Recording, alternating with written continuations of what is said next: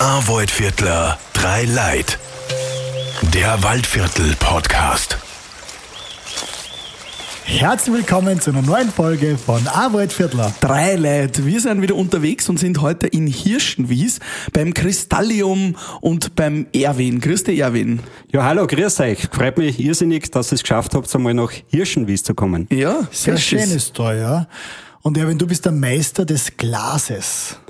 Erzähl ja, also hm, Glas ist meine Profession. Es ist schon früh losgegangen, in meinem Leben. Der Mhm. Vater hat entschieden, einer von den Buben muss den Betrieb weiterführen. Das war damals noch so, gell? weiterführen. Das war so. Der hat entschieden. Der hat entschieden, aber es war keine Gegenwehr da sozusagen, weil aufgewachsen in so einem Betrieb äh, bist du eigentlich eh schon automatisch in diese Bahn gelenkt worden und, Mhm.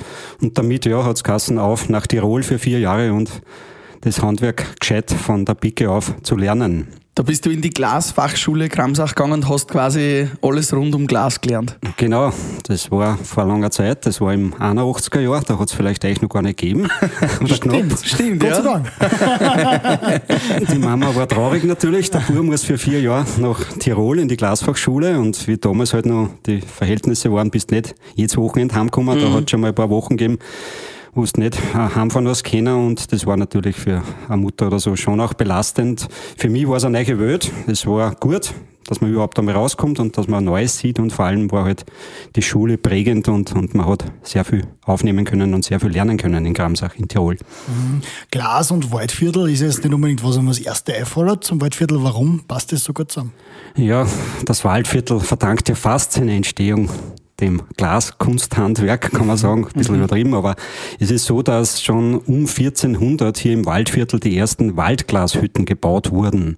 Also eine Waldglashütte war schon ein oft großes Werk, das mehrere hundert Menschen im Umfeld beschäftigt hat, mitten in den Wald gebaut wurde, weil man eben das Holz in großem Ausmaß genützt hat. Also eine Glashütte hat im Laufe von ja, vielleicht 30 Jahren die Wälder der ganzen Umgebung aufgebraucht. So viel Holz ist da verbrannt worden. Sehr Die klar. Glaserzeugung braucht ja äh, für die Schmelze bis zu 1600 Grad und das über Stunden hinaus und das kann man sagen über das ganze Jahr, rund um die Uhr. Und so sind eben sehr viele Wälder dem, kann man sagen, zum Opfer Ja. gefallen. Also der dem ganze Wald vom Waldviertel ist eigentlich ins Glas Ich will geflossen. nicht sagen, der ganze Wald des Waldviertels, aber hier im grenznahen Bereich hat es ja 120 Waldglashütten gegeben. Und ja, in diesem Bereich, das haben die Herrschaftsfamilien, denen die Wälder auch damals gehörten, teilweise auch heute noch gehören, gefördert, weil sie haben da die Möglichkeit gehabt, ihren Wald, ihr Holz zu Geld zu machen über die Verpachtung. Weil ansonsten war Holz eher, eher wertlos, weil es ja keine Transportwege für den Abtransport gegeben hat. Und so hat man über den Umweg sozusagen der Glasproduktion äh, mit dem Wald auch Geld verdient. Und ihr habt aber jetzt keine Glasbläserei mehr, keine Glasschmelze, keine Glashütte, sondern ihr dort nur noch quasi veredeln. Wo kommt euch ein Glas dann her? Ja, es ist so, es, wenn ich zurückschaue, auch Generationen. Der Adam hat damals die Eva geheiratet, der Adam Weber. Das ist aber schon länger her eigentlich, ist oder? schon länger her, die Eva Fink, das war irgendwo vor 1800 noch. Und darum stammen wir eben vom Adam und Eva ab und können das auch mit Recht sagen, weil Ja. wir auch die Dokumente dazu haben. Und die waren schon Glasmacher, also die haben wirklich mit Glas gearbeitet. Der Adam war zum Beispiel ein Tafelmeister, der hat äh, sozusagen die Fenstergläser, die Fensterglastafeln gemacht. Das war für die Zeit was Besonderes. Das durfte nicht jeder, weil das hat man nur auf sehr komplizierten Wegen hergestellt. Es ist ein Zylinder geblasen worden, der wurde aufgeschnitten, ausgewalzt. Und das war so, so, sozusagen dann Flachglas. Wahnsinn. Was nicht selbstverständlich war, dass man ein Fenster mit Glas hat zu der Zeit. Nicht? Und Ja. Das war, da bist du schon was gewesen in der Glashütten, wenn du der Tafelmeister warst. Der hat das auch seinen Kindern vererbt. Das waren kinderreiche Familien immer. Und letzten Endes ist dann sein Enkelsohn, der Anton Weber, hier in die Region gekommen, ins Waldviertel. Die Glasmacher waren so ein bisschen ein ziehendes Volk fast. Wenn eine Glashütte wo neu eröffnet wurde, hat man davon gehört. Weil irgendwann der Wald gar war und dann hast du woanders sitzen müssen. Auch weil eine Glashütte oft dann ein Tief hatte und man hat sich eigentlich einen neuen Arbeitsplatz gesucht. Und so sind sie eben ins Waldviertel gekommen und der Anton Weber kinderreiche Familie, acht Söhne, also er war nicht nur in der Werkstatt fleißig. und diese Kinder haben sich eigentlich alle dann selbstständig... Vielleicht auch in der Werkstatt. Auch in der Werkstatt, ganz sicher sogar. diese Kinder waren halt auch alle ja, von dieser Selbstständigkeit überzeugt und haben sie alle eigentlich selber Betriebe gegründet, hier im Umfeld des Nebelstein, das ist unser Hausberg da. Und da hat es einmal eine Zeit gegeben, wie fünf Werkstätten hier rund um den Nebelstein alle den Namen Weber trugen und überall Glas geschliffen wurde. Mhm. Also sie haben sich dann auf das Glas bearbeiten eigentlich äh, umgesattelt, Glas schleifen. Und das war ja in der Zeit, sage ich mal, nach dem Zweiten Weltkrieg, wie mein Großvater wieder angefangen hat, kaum zu bewältigen, die Auftragslage, was damals war. Also okay. für zwei Generationen sind Auftragsbücher heute noch da die nie abgearbeitet wurden, weil es so viel Arbeit okay. war. Jeder wollte Bleikristall haben, geschliffenes Glas. Bleikristall, das äh, kenne ich von meinen Eltern. Die haben auch zur Hochzeit Bleikristall gekriegt, also ja. die klassischen Gläser, die man dann äh, in den Schrank gestellt hat und nie wieder herausgenommen hat. Das mag so gewesen sein. Zu ja. heilig war. Ja, ja, ja. so was habt ihr also am Anfang gemacht? Sowas haben wir eigentlich sehr lange hergestellt. Mein Großvater hat davon eigentlich ja hier begonnen, aufgebaut. Mein Vater hat dann das angeschlossen wir sind, wie gesagt, mit der Arbeit kaum nachkommen. Mhm. Äh, heute ist Bleikristall eigentlich vom Markt verschwunden, muss man sagen. Die Gesellschaft hat sich etwas verändert. Es muss alles äh, straight sein, also nicht viel Schnörksel und dergleichen. Es muss praktisch sein, das heißt schnell gereinigt im Geschirrspüler. Mhm. Und dazu kommt natürlich, dass die Handarbeitskomponente heute schon wesentlich ist. Das heißt, die Arbeitszeit, was in so einem Stück drinnen steckt, ist am Markt kaum mehr erzielen. Wir haben die Globalisierung. Man kann vieles, was viel Handarbeit braucht, braucht, woanders herstellen, mhm. leicht transportieren und das halt zu einem Bruchteil dessen, was es bei uns kosten würde. Bruchteil. Bruchteil passend zum Thema Glas. Und diese Glasschleifereien, die klassischen, die es hier gegeben hat, bis noch in die 1990er Jahre, sind alle verschwunden. Mhm. Glaubst du, kommt es wieder zurück, der, der Trend auch zum Bleikristall? Wir haben es gerade von der Oma geholt und verwenden es jetzt wieder, weil es einfach cool ist. Und ja, schön. es gibt natürlich äh, schon jetzt inzwischen die Generation wieder, die, sage ich mal, das wieder cool findet, die das gerne für sehr harte Getränke verwendet. Also Whisky, Cognac aus einem Bleikristallglas schmeckt halt einfach viel Stimmt, besser. Ja. Hat viel mehr Gewicht und ja, mundet besser.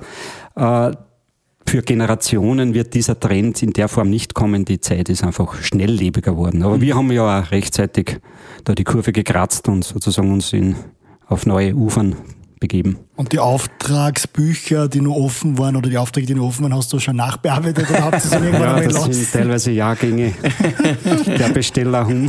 Also wenn es da jetzt um 1920, 1930. fertig. Wäre komisch. Und ich glaube, da stimmt die Telefonnummer nicht mehr.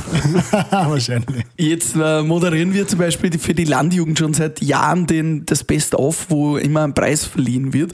Und dieser Preis ist aus einem schönen Granitstein und drauf ist so ein Glasornament. Und das machst du, haben wir heute erfahren. Das heißt, das ist das, was jetzt euer Hauptgeschäft ist, quasi auch, oder? Ja, wir haben dann uns verlagert, haben uns eben äh, neue Märkte gesucht und sind draufgekommen, äh, die Trophäe, die Glastrophäe ist eigentlich was Begehrtes. Mhm. Das Blechheferl ist out, die Leute wollen was Wertiges überreicht mhm. bekommen.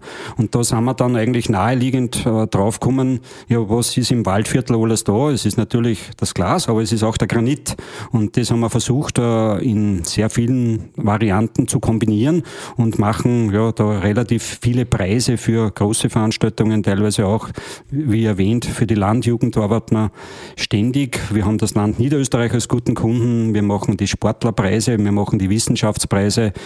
Der David Alaba freut sich auch fast jedes Jahr schon über den Fußballer des Jahres, der aus unserer Werkstätte kommt. Und ja, da haben wir eigentlich wieder dicke Auftragsbücher, aber momentan schaffen wir es, dass wir es auch abarbeiten. Sehr gut.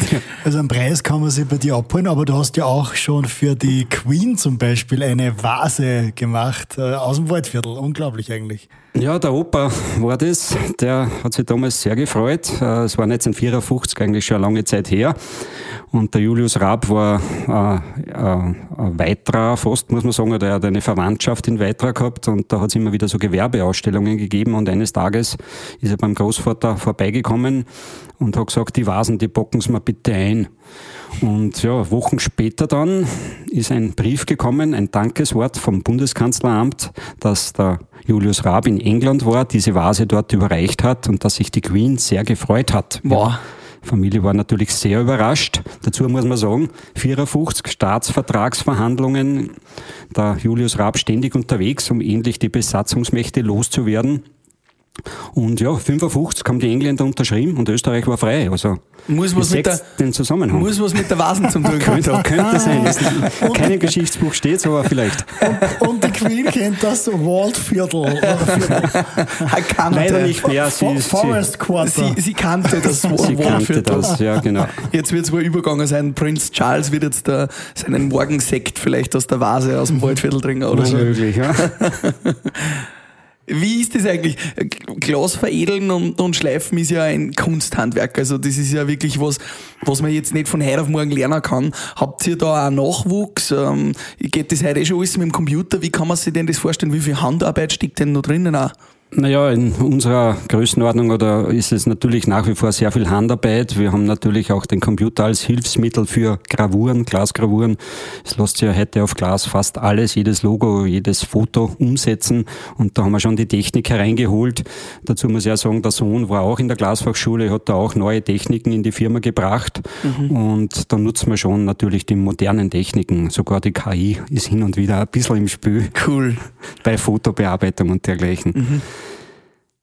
Aber der Nachwuchs, äh, lernt er dann nur mit der Hand? Wir dürften in deiner Werkstatt ja eine kleine, eine kleine Blume oder einen Stern in Glas schleifen. Lernt man das heute noch, so ganz klassisch einfach an der Scheibe zu schleifen? Man lernt das noch. Dazu gibt's ja eine einzige Ausbildungsstätte in Österreich, und zwar die Glasfachschule Kramsach in Tirol, wo sozusagen aus ganz Österreich die Schüler zusammenkommen, um zum Thema Glas etwas zu lernen. Es gibt aber nicht nur den Glasschleifer, es gibt ja mindestens zehn Glasberufe. Mhm die man alle, wie gesagt, in Kramsach die Ausbildung bekommt und es gibt noch Schüler dafür. Aber allerdings muss man sagen, in gewissen Segmenten sehr wenige, weil es ja die Werkstätten, wo man den Beruf dann ausüben kann, sehr wenige gibt. Wir versuchen aber in unserer Erlebnisausstellung da in Hirschenwies die Jugend zu begeistern und bieten eben euch zwei Jugendlichen habe ich es klar angeboten, hier selber mal das zu probieren, hereinzuschnuppern. Und ich sage an jeden, wenn es euch Spaß macht, Kramsach wartet auf euch, macht mhm. die Ausbildung. Ja, und es ist sehr, sehr spannend. Ähm, habt's da, Bedarf? Ist Österreich ein Land der Glasschleifer? Ähm, haben wir so einen Stellenwert wie zum Beispiel dieses Murano-Glas aus Italien? Gibt's sowas auch bei uns? Naja, es, Murano ist natürlich äh, geschichtlich irgendwo belegt. Das waren die ersten, die in Europa Glas hergestellt haben und weil es eben in Venedig ständig gebrannt hat durch die Glashütten, haben wir es nach Murano eigentlich verbannt und damit sie dort ihre Glashütten betreiben und ihre Brände selber löschen. Und das ist natürlich dann wirklich ein sehr konzentrierter Hotspot geworden. Äh, Österreich äh, hat natürlich auch das Waldviertel als große Glastraditionsregion sozusagen und österreichweit gibt es einen Markt, gar keine Frage. Man muss ihn aber sehr speziell bedienen. Man muss sich seine Nischen suchen es ist heute nicht mehr so breit, wie es einmal war, dass eben jede Oma äh, die geschliffenen Gläser in der Vitrine hat. Aber wenn wir wie wir äh, sehr Richtung Firmen auch losgehen mit Logogravuren und dergleichen, dann, dann gibt's den Markt auch für hochwertiges Glas. Die Globalisierung natürlich arbeitet ein bisschen dagegen. Man kann so vieles heute irgendwo bestellen, aber Nischen muss man sich einfach suchen. Und da sind wir, glaube ich, momentan auf einem guten Weg, dass wir da weiterhin bestehen auch. Ihr habt ja in eurem Schauraum draußen ganz viele verschiedene Glaskunstsachen, also von wirklich coolen, modernen Ringen und, und Ketten über ja, Deko für den Garten, über Gläser natürlich, über auch Figuren, die aus Glas äh, gemacht sind. Ähm, das ist eigentlich ein perfektes Weihnachtsgeschenk jetzt, wenn man was sucht, oder? Ja, wir haben ja in unserer Ausstellung ein ganz ein breites Sortiment, ist auch ganz wichtig. Ihr seid jetzt in Hirschenwies, zwei Kilometer von der tschechischen Grenze entfernt, also kein Ort, wo man durchfährt, mhm. aber um sozusagen hier ein ein Besucherziel zu sein und ein Hotspot zu sein, dann musst du dich sehr breit aufstellen. Dann brauchst du ein großes Angebot und da haben wir halt sehr viele Partner, die uns auch zuliefern und dadurch ein breites Sortiment. Äh, ist natürlich ja das ideale Weihnachtsgeschenk. Wir haben auch unsere Weihnachtsräume sozusagen schon eröffnet mit lauter weihnachtlichen Geschenksideen.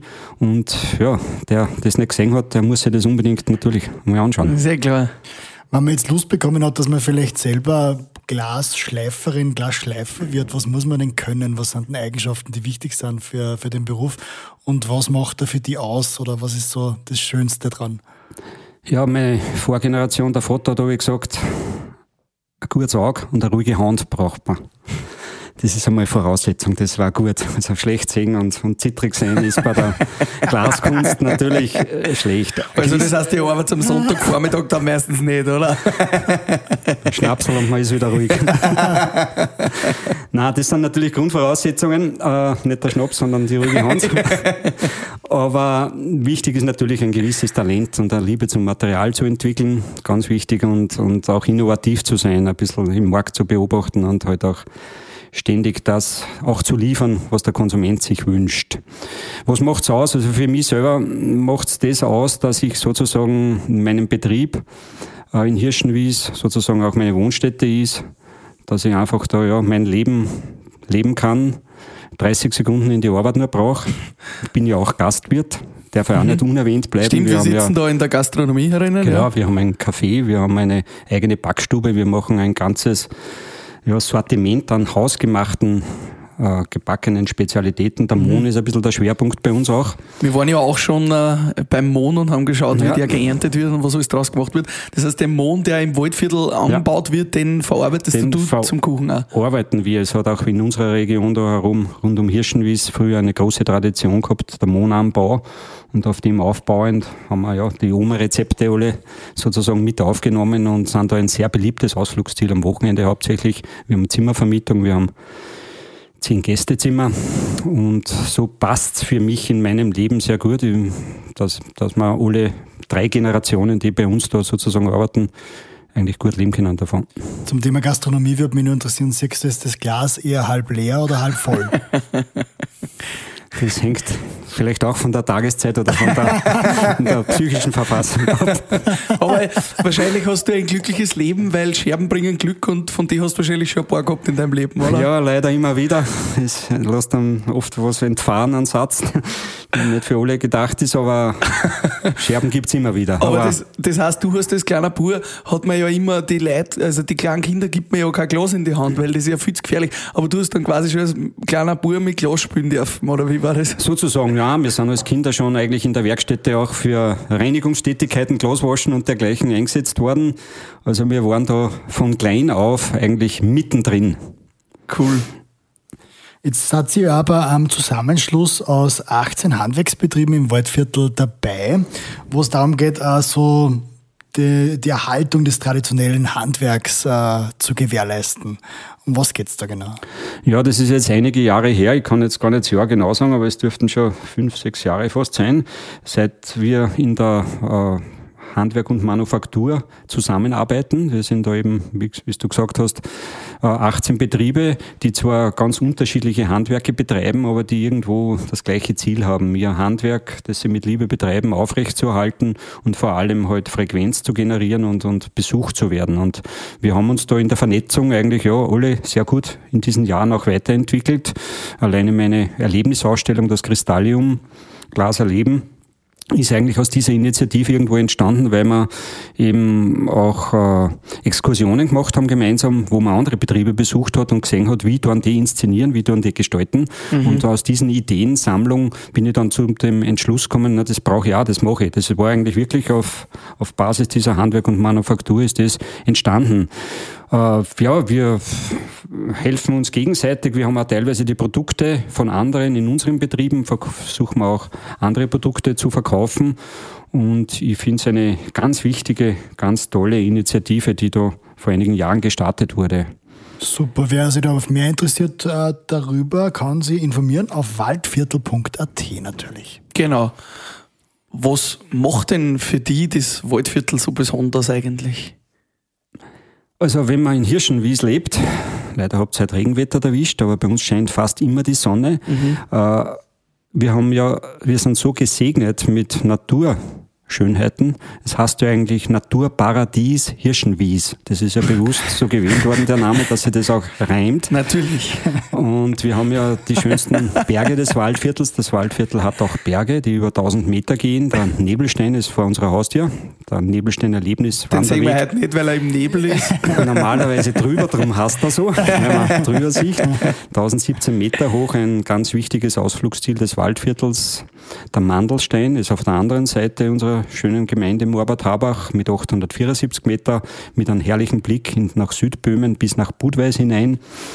Wir haben hier ganz viele Wanderwege, über 100 Kilometer den Gesundwärtsparcours, den Motorikpark vor der Haustür, ein Spielplatz für Jung und Alt. Und ja, in so einer Naturarena leben zu dürfen, das macht es für mich einfach aus. Nicht, ja, Naturarena. Naturarena, ja. So cooles kann man Wort. dazu sagen. Da merkt man richtig, du brennst fürs Waldviertel. Was macht denn für die ein Waldviertler oder eine Waldviertlerin aus? Was ist das Besondere an einem Waldviertler? Der Waldviertler, ja, der Waldviertler, eh schon gesagt, tausendmal ist natürlich, ein Waldviertler ist drei Leute. Äh, der Waldviertler ist grundsätzlich ein grundehrlicher Mensch.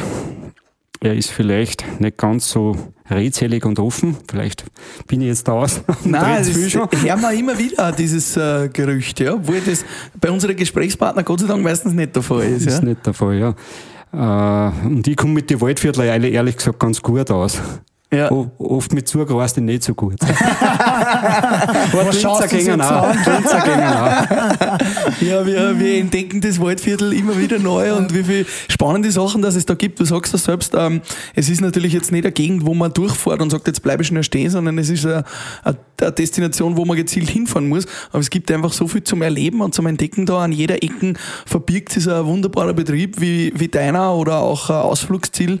Also die Gegend bietet schon viel. Wie ist das mit deinem Sohn? Der kommt ja jetzt da in den Betrieb. Ähm, der übernimmt das Ganze oder sagt er, er mag lieber in die große Stadt hinaus? Nein, nein, das ist eigentlich auch schon fast ja, fix. Der Sohn wird weitermachen, das macht auch Sinn, macht für ihn Sinn, macht natürlich auch für mich Sinn, weil wenn man heute investiert in einen Betrieb, soll auch irgendwo eine Perspektive da sein, weil sonst muss sagen, ja, lassen wir es auslaufen und das ist bei uns gar nicht der Fall. Wir haben sehr viele Ideen auch fürs nächste Jahr schon wieder Investitionen, weil ich eben da Zukunft sehe, dass das weitergeht und, und dass die Enkelkinder auch mal Freude haben, wenn sie weitermachen. Cool. Und eine spannende Geschichte, möchte ich unsere Zuhörerinnen und Zuhörer auch nicht vorenthalten, hast du uns vorher nämlich verzählt. Du hast gesagt, es könnte sein, dass ein Grund, warum es so viele Fichten gibt im Waldviertel, ähm, auch die Glas, der Gla die Glasmanufakturen sind. Ja, es ist so, dass so eine Glashütte, ich habe es glaube ich schon gesagt, äh, So viel irrsinnig Holz. viel Holz verbraucht hat. Und, und was ist damals dann aufgeforstet worden? Das waren halt vorher Urwälder, Mischwälder, die da sozusagen aufgebraucht worden sind. Ja, irgendwas, wo man schnell wieder sozusagen Geld verdient und das war die Fichte. Und in vielen Orten des Waldviertels, wo Glashütten Bestand hatten, ist einfach die Fichte natürlich dann gekommen. Die auch für viele Generationen wirklich das Brot war, das tägliche, weil man damit wirklich schnell wachsendes Holz viel Geld verdient hat. Ja, und wenn man sich keine gescheite Tanne für Weihnachten leisten kann und auch keine gescheite Fichte, dann kann man zu dir kommen und kann noch Weihnachtsgeschenke shoppen. Erwin, wir sagen danke. Äh, und äh, du hast noch was mitgenommen, nämlich Ja, ganz wichtig, dass ihr uns im Waldviertel äh, besucht, bei der Waldviertler Weihnachtswerkstatt, Werkstatt Weihnacht. Kommt zu uns am 16. und 17. Dezember. Die Werkstätten von Handwerk und Manufaktur haben geöffnet. Ihr findet das auch online, die jeweiligen Zeiten. Und war toll, wenn's schöne Christkindl und Heuer aus dem Waldviertel holt. Genau, dann kann man das quasi nicht nur sich anschauen, wie das gemacht wird, sondern man kann auch gleich mitarbeiten und kann sich noch selber das Weihnachtsgeschenk machen. Das ist ja nur viel besonderer eigentlich. Genau, in diesem Sinne, Ja, schöne Weihnachtszeit. Erwin, danke dir. ich Und danke euch, dass ihr mich da in Hirschenwies aufgesucht habt und ganz Linz weiter erzählen, wie toll es in Hirschenwies ist. Genau, werden wir Machen. Bis bald bei A Waldviertler. Drei Leute. A Waldviertler, drei Leid. Der Waldviertel Podcast. Diese Folge wurde euch präsentiert mit freundlicher Unterstützung von Land und Europäischer Union LIDA.